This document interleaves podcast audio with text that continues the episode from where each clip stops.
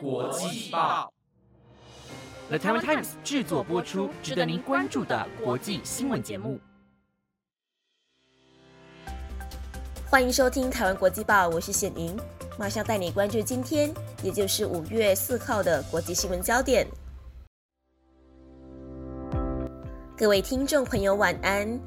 在节目开始之前呢，要跟大家介绍一个来自京都百年历史的伴手礼——京都的小豆娘。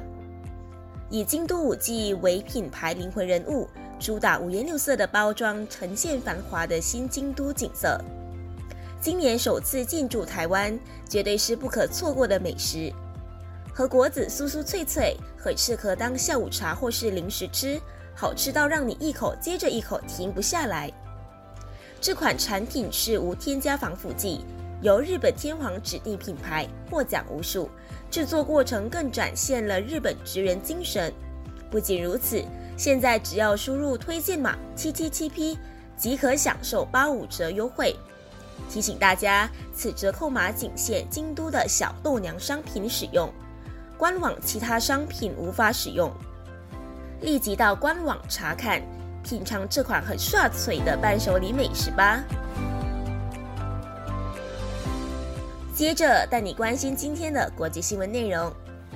今天国际新闻焦点包括了：伊朗总统到访叙利亚首都，叙利亚内战十二年来首见；美国同意中国航空业者往返美国班次增至每周十二趟；日本肯雅领袖同意。推动自由开放印太，欧洲央行料将第七度升息抗通膨，但幅度应会缩小。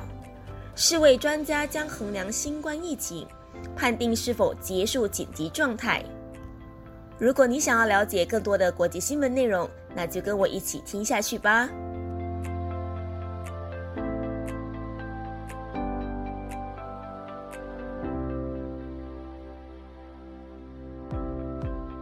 首先带你关心伊朗总统到访叙利亚的首都大马士革的消息。伊朗总统莱西在昨天，也就是五月三号，抵达叙利亚的首都大马士革，进行两天的访问。而这是叙利亚内战爆发十二年以来，伊朗总统首度到访。那伊朗总统莱西在率领一个大型部长级代表团展开两天的访问行程。他将与叙利亚总统巴夏尔·阿塞德进行广泛的政治和经济讨论，然后签订一些协议。在叙利亚十二年内战中，伊朗首都德黑兰当局向叙利亚提供经济、政治和军事支持，帮助大马士革当局收复失地，并在巴夏尔·阿塞德专注于重建的时候充当领导角色。在这次的访问当中，莱西和巴夏尔·阿塞德将讨论双边的关系、共同的经济和政治议题，以及区域的积极发展。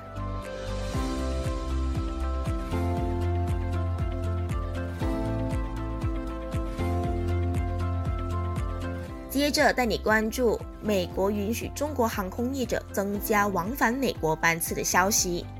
美国运输部今天表示。美国将允许中国航空业者增加往返美国班次，从原先的每个星期八趟往返班次增加到十二趟。这与北京当局允许美国航空业者应允的班次数是一样的。虽然这个数字符合北京当局允许美国航空业者应允的航班次数，但是呢，和二零二零年初因为新冠肺炎疫情实施限制之前，双方允许超过一百五十趟航班相比，还是相差的非常远的。美国运输部在今天就有补充到，中国在航空旅行方面的限制措施已经而且持续的对美国中国航空运输市场带来破坏性的效应。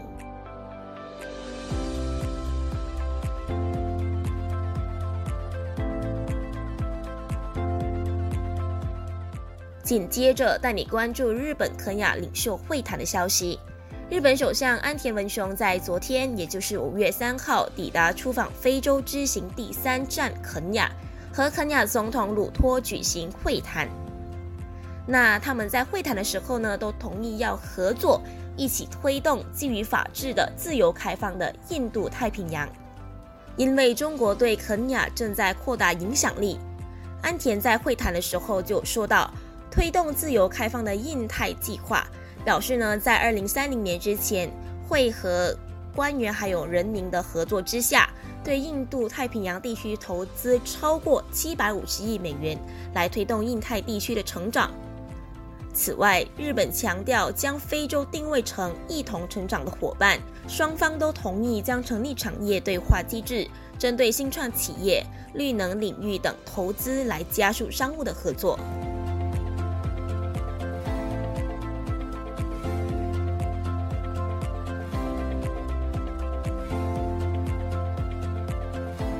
再来带你了解欧洲央行预料会升息抗通膨的消息。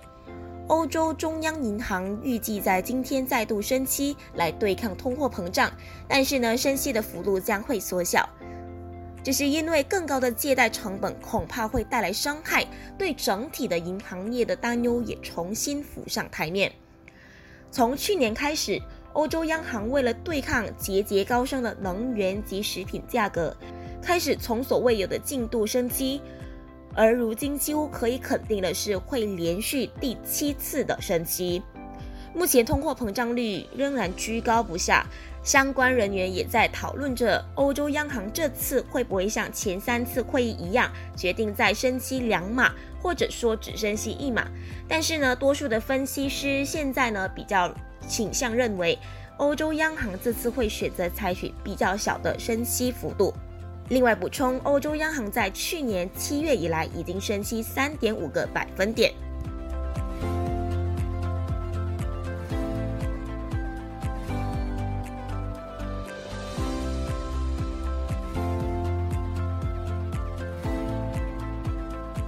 最后带你了解新冠肺炎疫情是否还是在紧急状态之下。世界卫生组织的全球卫生专家小组今天将召开会议，判定新冠肺炎疫情是否仍处于世卫规定下的紧急状态。根据世卫规定，进入紧急状态有助于国际社会持续的聚焦对抗疫情。而世卫最早在二零二零年一月三十号针对新冠肺炎发布最高级别的警戒。那之后，卫生专家小组在每三个月举行的会议当中。持续维持这个警戒级别。目前，专家小组将如何判定目前的这个疫情是否处于世卫规定下的紧急状态的这个讨论当中呢？是还没有达成一个共识的。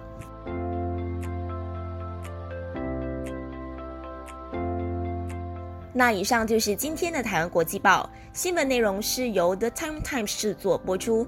不知道你对今天的哪一则新闻是更加印象深刻的呢？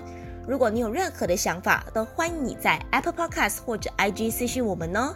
感谢你的收听，我是显莹，我们下次再见。